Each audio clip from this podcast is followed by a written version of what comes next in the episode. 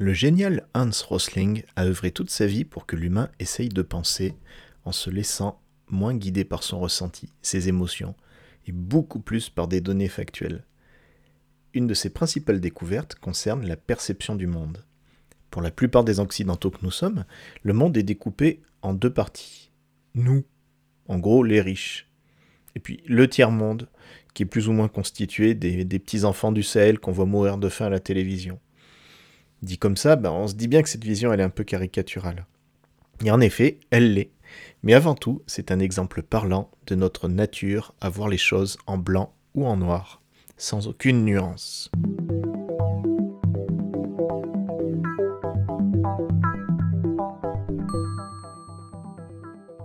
L'instinct du fossé, c'est notre capacité à voir beaucoup de choses comme étant découpées en deux camps, bien distincts, avec un énorme fossé entre les deux, symbole d'une grande injustice sociale.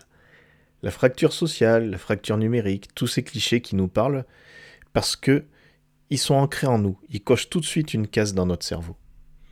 Et la grande leçon de Hans Rosling, c'est que ce réflexe est terrible, parce qu'il nous donne une vision de notre environnement frustrante, révoltante, et surtout parce qu'il ne nous permet pas d'avoir la bonne carte pour nous orienter, de saisir les bonnes opportunités ou de réagir d'une bonne manière.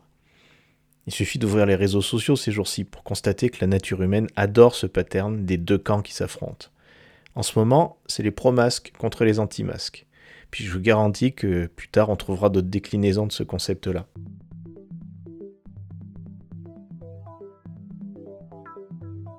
Pendant un cours, Hans Rosling décida d'utiliser le scepticisme de ses étudiants pour tenter avec eux de modéliser le monde en fonction du nombre d'enfants, qui forcément doit exploser dans le tiers-monde, et le taux de mortalité de ces mêmes enfants, qui est bien sûr le facteur le plus représentatif de ce tiers-monde. L'Occident d'un côté, le reste du monde de l'autre, en gros.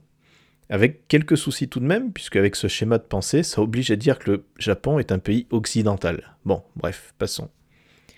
Avec l'aide de sa banque de données de chiffres et de ses étudiants, Hans Rosling parvint assez facilement à construire un schéma qui effectivement faisait apparaître deux groupes bien distincts. Dans la boîte Pays en pays de développement, on retrouvait 125 pays, dont la Chine et l'Inde. Dans ces pays, les femmes ont en moyenne plus de 5 enfants, avec une mortalité record de plus de 5% des enfants de moins de 5 ans. Dans l'autre bloc, situé à l'opposé du graphique, on a retrouvé 44 pays, dont bien sûr les États-Unis et toute l'Europe, avec moins de 3 enfants par femme et un taux de survie excellent. Ce graphique était très satisfaisant pour les étudiants, car il validait complètement leur vision du monde. Mais Hans Rosling, qui était un petit malin, avait un atout dans sa poche, et un atout de taille. Bon, très bien, vous avez raison, ce schéma valide complètement votre vision du monde. Sauf un petit détail. J'ai utilisé depuis le début des chiffres qui sont tout à fait exacts, mais ces chiffres datent de 1965.